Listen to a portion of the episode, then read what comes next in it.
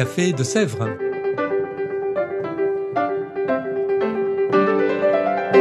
Au Café de Sèvres, on discute philosophie et théologie.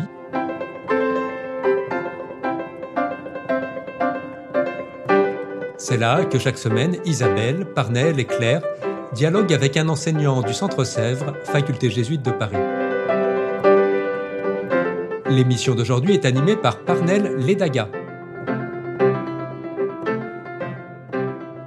Chers auditeurs et auditrices euh, du podcast du Café de Sèvres, euh, je vous retrouve aujourd'hui pour un nouveau podcast et avec moi Véronique Albanel. Bonsoir Véronique. Bonsoir Parnell. Avec vous, nous allons aujourd'hui parler d'Anna Arendt, une philosophe particulière.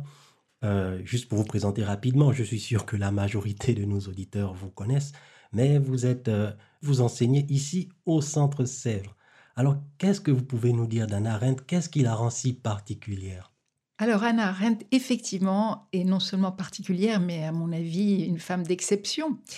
Euh, pour différentes raisons. D'abord parce qu'elle vit une période de, de tragédie, tragédie historique multiple, et elle-même le vit dans sa chair, puisqu'elle est donc juive, qu'elle va quitter l'Allemagne en 1933 et qu'elle va rester sept ans en France, être internée au camp de Gurs, puis euh, traverser les Pyrénées, rejoindre le, Portugal et arriver aux États-Unis en 1941.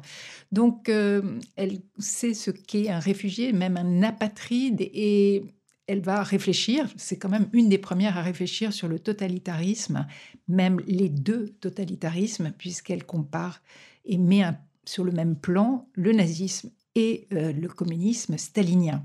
Ça, je pense que rien que ça, ça, permet de situer euh, comme une femme, euh, oui, d'exception.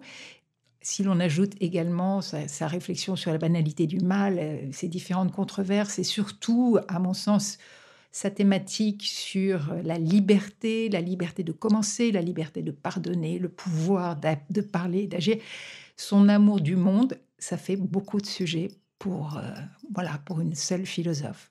Oui, et nous allons euh, justement aborder quelques-uns de ces sujets qui sont, je peux l'assurer, euh, passionnants. Alors, pour revenir un peu sur ses origines, vous avez mentionné le fait qu'elle était juive, elle a grandi en Allemagne et en fait, vous avez mentionné aussi le fait qu'elle était apatride, c'est-à-dire qu'elle a perdu la nationalité allemande. Absolument. comme tous les juifs, elle a été déchue de sa nationalité, pourchassée de toute façon, mais je crois que c'est un peu après l'arrivée d'Hitler, je crois que c'est en 1936 que tous les juifs perdent leur nationalité mmh euh, allemande. Et donc, euh, voilà, elle, est née en 1906 et donc elle a fait toutes ses études, elle a fait même sa thèse en allemand. Et, et, et à partir de 1941, tous ses ouvrages sont écrits en anglais. C'est aussi ça qui est remarquable. Et elle parlait le français, donc c'était une femme qui euh, voilà, avait des compétences massives, puisqu'on sait qu'elle était absolument remarquable, puisque elle aurait lu la critique de la raison pure à l'âge de 15 ans, ce qui quand même est assez exceptionnel. tout à fait. Et son séjour en, son séjour en France, euh, comment est-ce qu'elle a été accueillie ici? Alors c'est un de mes grands regrets parce qu'elle pourrait être française à l'heure actuelle si elle avait été mieux accueillie, mais elle a cumulé euh, à partir de 1940 notamment deux inconvénients être non seulement juive mais allemande.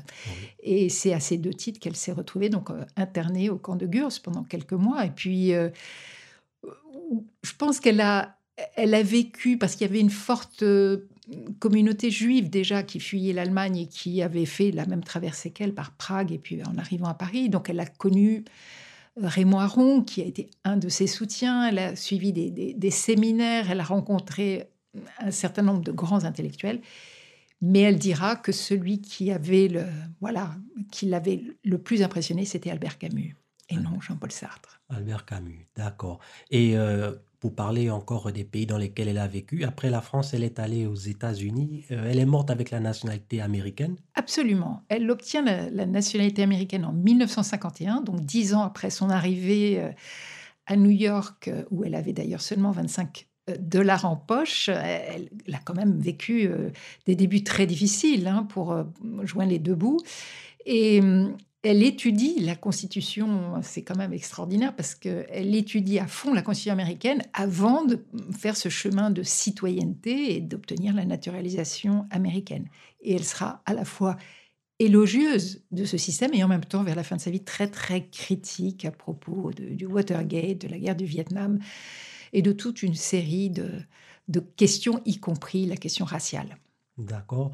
Alors, mais comme tous les immigrés euh, aux États-Unis, parfois vivant dans des conditions difficiles, elle a dû accumuler aussi les petits boulots, euh, malgré, euh, parce que c'était une femme très intelligente, on le sait, ses écrits le démontrent, mais cela ne l'a pas empêché de devoir se contenter parfois du peu qu'il y avait à offrir. Tout à fait. D'ailleurs, elle va commencer par être, alors je ne dirais pas dame au père, mais dame de compagnie euh, dans le Massachusetts. Donc elle va quitter son mari puis sa mère qu'elle fait venir assez rapidement à New York, justement pour gagner un peu de, faire, de, quoi faire vivre euh, les, trois personnes. Et puis après, elle, fera des piges, enfin un certain nombre d'articles pour la revue juive euh, aux États-Unis, la revue Avbau, avant d'être, j'allais dire exclue de cette revue parce qu'elle n'était pas favorable au courant sioniste majoritaire. Et, je rappelle là aussi, c'est une figure d'exception parce qu'au départ, elle, est favorable à un État avec deux peuples, le peuple palestinien et le peuple,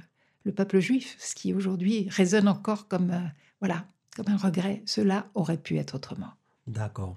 Et vous avez aussi euh, parlé brièvement, vous avez euh, mentionné le fait qu'elle était mariée, mais nous savons aussi qu'elle a eu euh, dans sa jeunesse une relation amoureuse avec le grand philosophe Heidegger.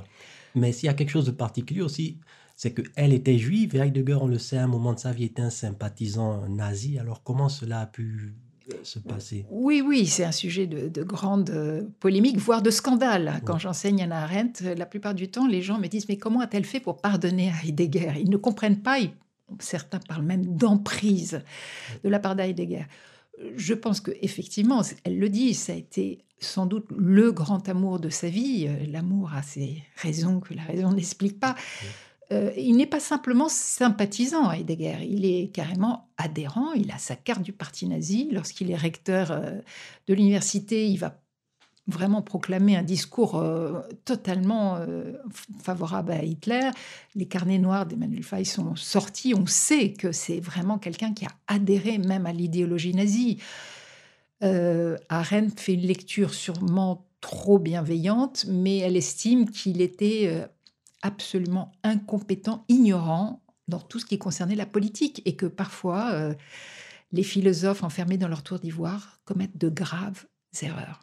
D'accord. Donc selon elle, euh, il était nazi sans vraiment comprendre ce que le nazi représentait politiquement. Oui, tout à fait, parce qu'elle va le comparer euh, lorsqu'elle lui rendra hommage pour ses 80 ans. Elle fait un petit texte ironique, mais quand même assez sarcastique et sévère, puisqu'elle va le comparer à un renard un renard et elle dit mais quelque chose clochait dans sa fourrure et puis euh, il avait trouvé un piège, euh, un terrier et en fait c'était un vrai piège et il était tout seul dans son terrier.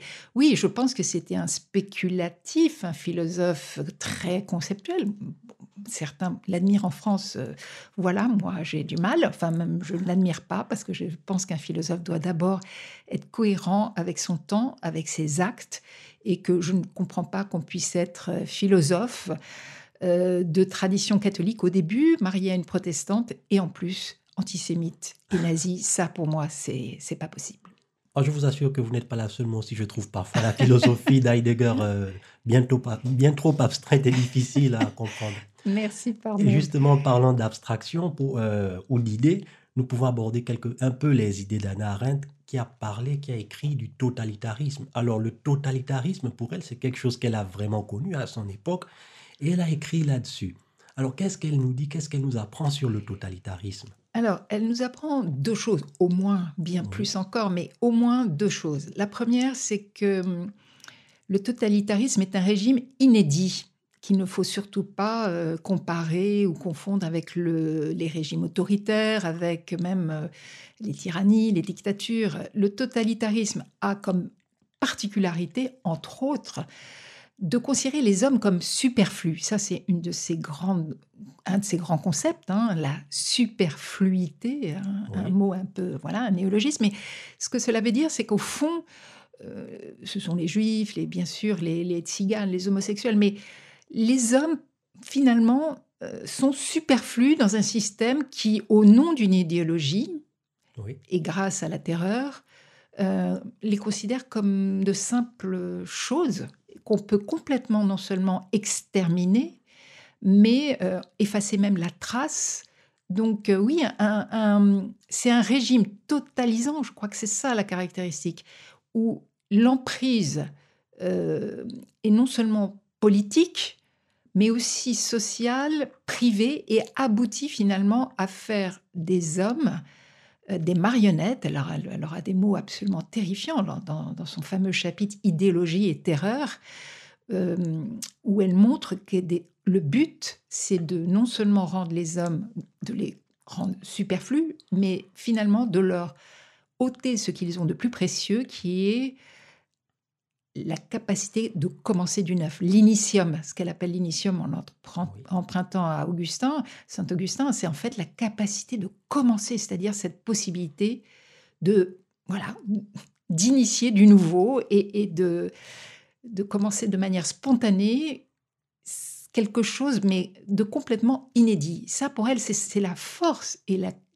vraiment l'exclusivité de, de l'être humain. D'ailleurs, elle dira que l'homme il a été créé pour créer du neuf, pour initier du nouveau. Et c'est cet initium euh, recouvre beaucoup de réalités concrètes. Hein. C'est pas du tout une abstraction là. C'est la possibilité d'agir, la mhm. possibilité de parler, la possibilité de pardonner, la possibilité de promettre. C'est très important ce pouvoir de promettre et de tenir ses promesses.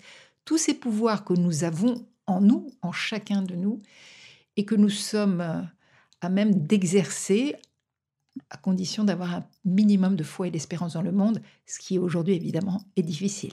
Oui, tout à fait. Et selon elle, euh, elle ne, en fait, selon elle, il n'y a que deux régimes qui, que l'on pouvait qualifier réellement de, de totalitaires. C'était le régime stalinien et hitlérien. Absolument. pourquoi pas d'autres régimes? Parce qu'il y a eu aussi des régimes euh, des grandes dictatures. Même après la Seconde Guerre mondiale, il y a eu des dictatures en Afrique, en Amérique latine, en Europe de l'Est. Pourquoi seulement euh, les régimes hitlériens et staliniens? Tout à fait. Euh, pourquoi ces deux régimes exclusivement Que dirait-elle aujourd'hui de la Chine Que dirait-elle aujourd'hui de la Corée du Nord? Nous n'en savons rien, même mm. peut-être de, de Daesh, qu'est-ce qu'elle en dirait? Est-ce qu'elle les qualifierait probablement, je crois, d'idéologie totalitaire?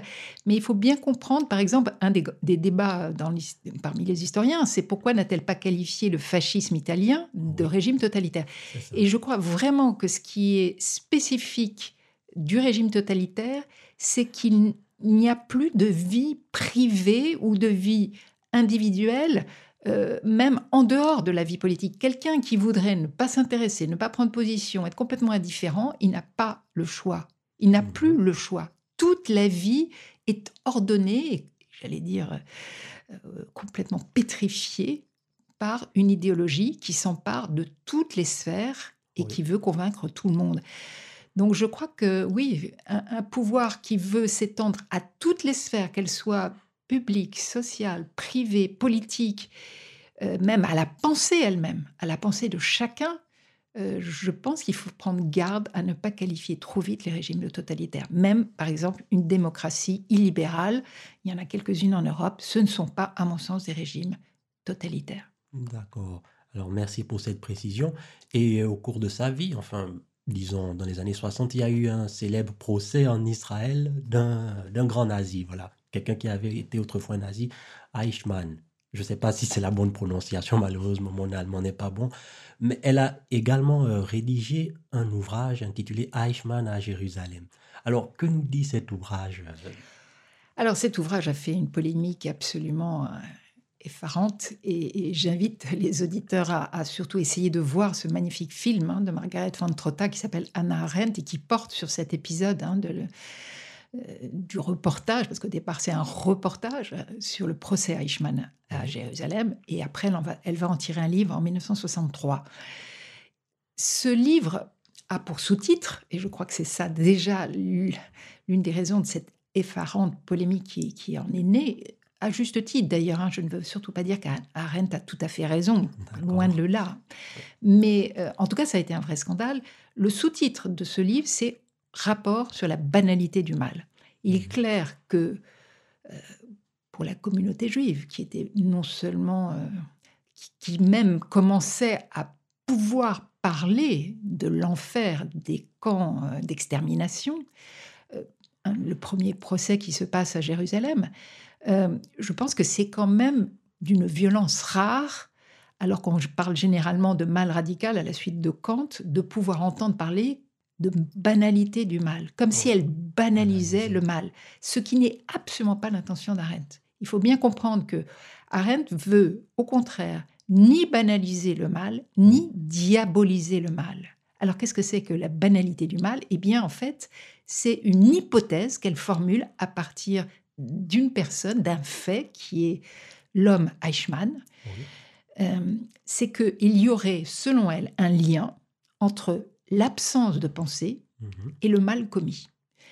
C'est parce qu'il a progressivement fermé son monde intérieur, sa vie de l'esprit, sa vie de pensée, qu'il a arrêté tous ses états d'âme, sa conscience euh, de fonctionner. Elle va même dire qu'elle s'est mise à fonctionner à l'envers. Au lieu de dire tu ne tueras pas, sa conscience a fini par dire tu tueras. Euh, en fait, c'est pour cette raison que euh, elle considère que seule la pensée, et il faut bien comprendre ce que c'est que la pensée, hein, la pensée c'est stop and think, ça veut dire s'arrêter, examiner ce qu'on a fait, réfléchir, prendre le temps d'en examiner les conséquences et surtout aller jusqu'à juger du bien et du mal, du juste et de l'injuste. C'est ça qu'elle souligne par la banalité du mal. Et je pense qu'il y a quand même une part euh, d'interpellation pour chacun de nous. En tout cas, l'ouvrage euh, semble vraiment passionnant, donc j'encourage tout le monde à se le procurer, à le consulter euh, le plus vite possible. Alors, quand on parle de totalitarisme, on, a aussi en tête la question de la liberté. Et Anna Arendt a aussi abordé les thèmes de liberté et d'égalité. Alors, si on se place, si on devait faire un choix hypothétique, hein, c'est hypothétique parce que personne ne devrait être euh, amené à choisir entre les deux, mais euh, il semble qu'Anna Arendt ait, analysé en fait la question, la différence entre la liberté et, et l'égalité. Et si on devait faire un choix hypothétique entre les deux, ne choisir qu'un seul, qu'est-ce que ça devrait être selon Anna Arendt? Pour Arendt, euh, le choix est clair.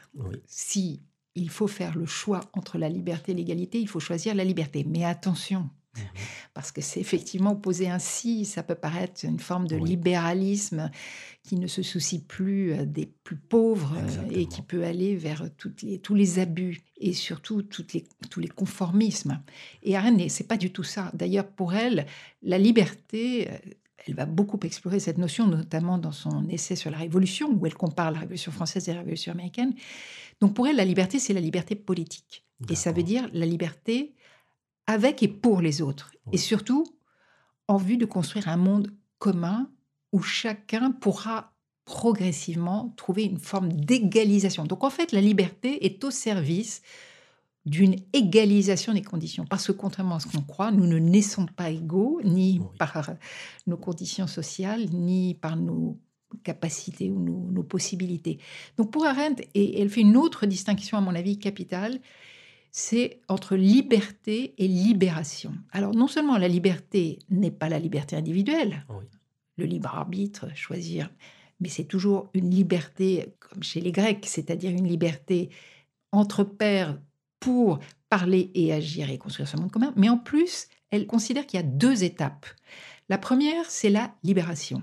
C'est le point de départ d'une révolution. On cherche à se libérer de conditions politiques. Enfin, c'est tous les printemps arabes avec le mouvement du, dégagisme. Ça, c'est la libération. Mais la révolution, elle, ne peut pas s'arrêter là. Elle doit fonder l'ordre de la liberté. Et c'est là qu'intervient un deuxième mouvement, parce que si on s'arrête à la première étape, la libération, on a, on a supprimé un état de domination. Mais on peut faire advenir, pire c'est malheureusement ce qui est arrivé dans bien des régimes du printemps arabe. Donc cette deuxième étape de véritable liberté pour elle, liberté politique, c'est une liberté de fondation grâce à une constitution, grâce à un cadre ordonné autour d'une loi fondamentale qui sépare les pouvoirs, quelque part qui organise les conditions pour la liberté pour tous. D'accord, distinction très importante. Et bien sûr, on souligne, je souligne encore que c'est vraiment un choix hypothétique, c'est purement philosophique ici. Hein. On ne demande à personne de choisir entre... Je, précise quand même que c'est pas seulement philosophique, parce que dans l'histoire, la Révolution française a fait le choix au nom de l'égalité de basculer assez vite dans un véritable saut, en tout cas, de, quitter cette, cette, de ce deuxième temps de la Révolution pour basculer dans la terreur.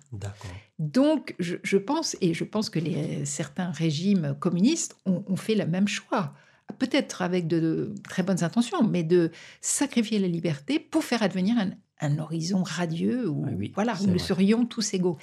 Je pense que c'est quand même un choix tout à fait réel et pas simplement hypothétique. Ah ben merci pour la précision. En effet, euh, vous avez parfaitement raison. Et euh, Anna Arendt, euh, vous l'avez dit et redit, elle, était juive.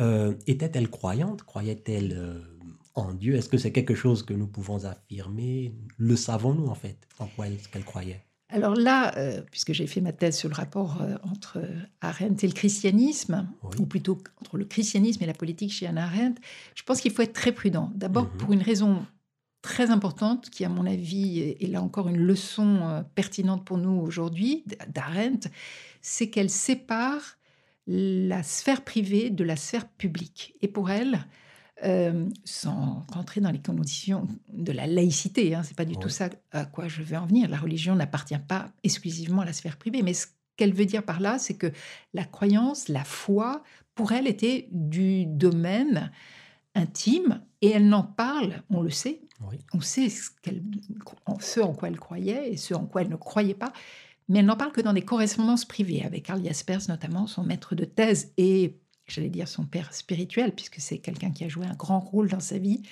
et qui l'a soutenu notamment dans son combat ou dans ses difficultés avec Heidegger.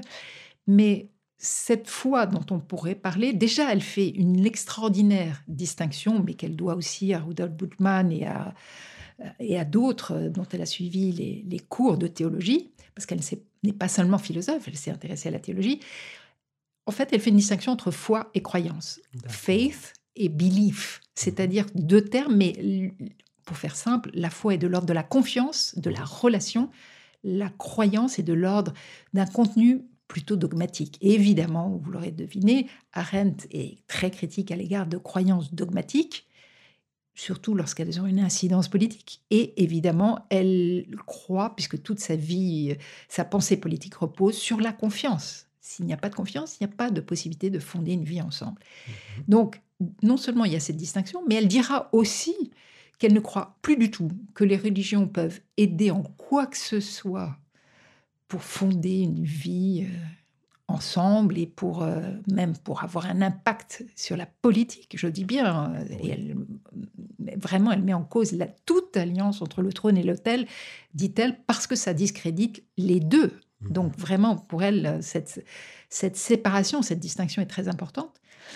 Mais euh, elle ajoute à une question de Karl Jaspers qu'elle-même, elle a cette foi naïve, dit-elle, en Dieu, et que euh, et qu'elle ne doute pas sur ce plan-là. Mais elle ajoute, après tout, on ne peut rien en dire, rien en faire, euh, sinon en être heureux, en être joyeux, c'est tout.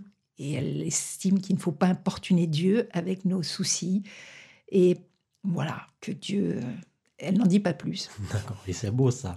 Alors on peut estimer que si elle était présente aujourd'hui, elle s'insurgerait peut-être contre certaines tendances que l'on voit par exemple aux États-Unis ou dans certains pays du Moyen-Orient où on utilise la religion, notamment le christianisme ou l'islam, pour essayer euh, d'influencer des choix politiques. Euh, par exemple, euh, enfin un exemple qui me vient tout de suite en tête, le droit à l'avortement.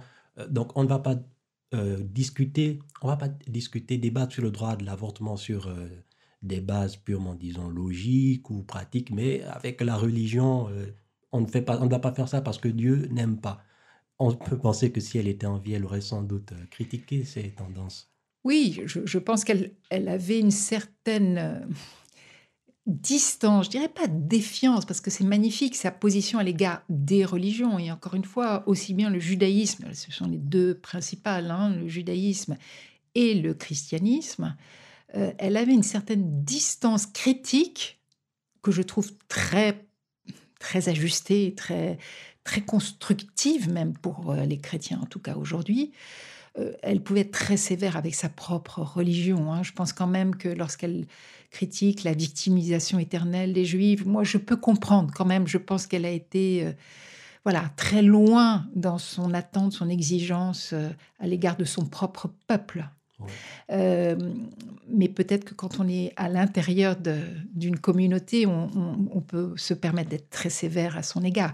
Voilà, à l'égard du christianisme, ce qui est exceptionnel à mon sens, c'est qu'elle vraiment souligne toutes les tendances qu'elle appelle antipolitiques du christianisme, c'est-à-dire tout ce qui va à l'encontre d'une possibilité de vivre ensemble, et elle montre qu'il y a lié au christianisme, lié à l'enseignement de Jésus de Nazareth, comme elle le dit, des pouvoirs miraculeux dont il faut se saisir, et notamment ce, cet extraordinaire pouvoir de pardonner. Mais j'ajoute, j'ajoute tout de suite, peut-être en pensant à la terrible crise que traverse l'Église en raison des, des crimes d'abus sexuels, euh, que tout n'est pas pardonnable, selon elle. Et je pense que finalement, le pardon retrouve peut-être sa vraie force, sa vraie puissance, dès lors qu'on distingue et qu'on pose qu'il y a de l'impardonnable.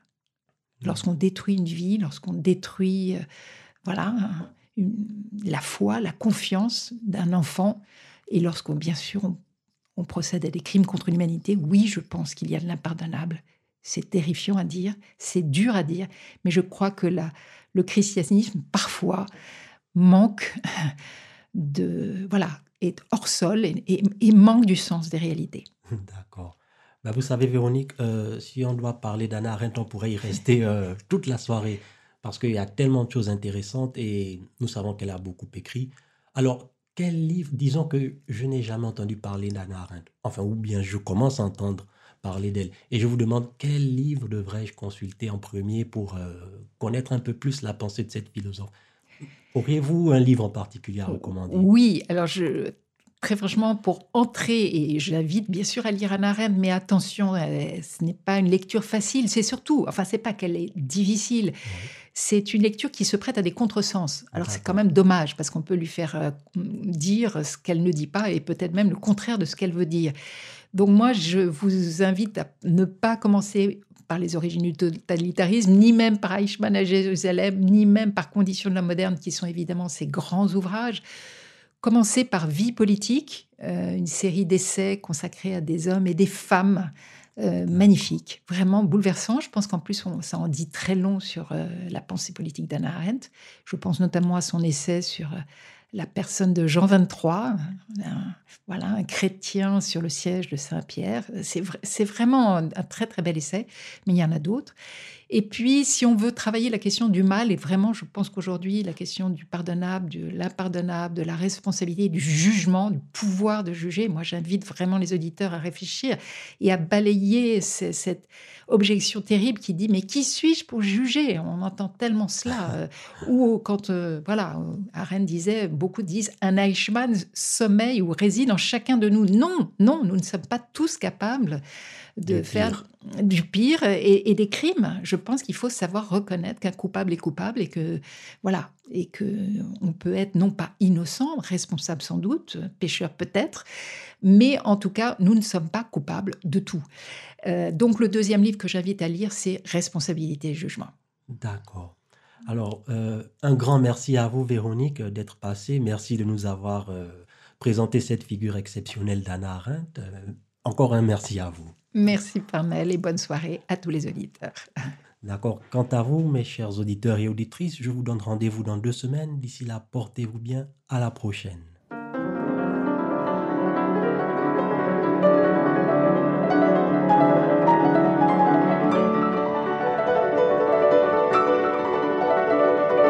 Vous écoutiez Café de Sèvres, le podcast du Centre Sèvres, Faculté jésuite de Paris, en partenariat avec RCF.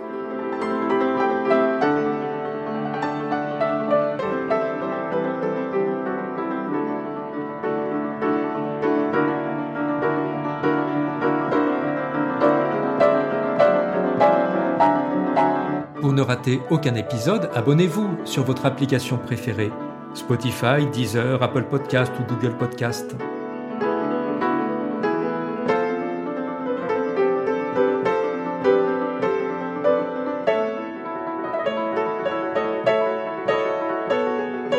Et sur notre site internet www.centresèvres.com, découvrez l'ensemble de nos cours et conférences en philosophie et théologie. À bientôt!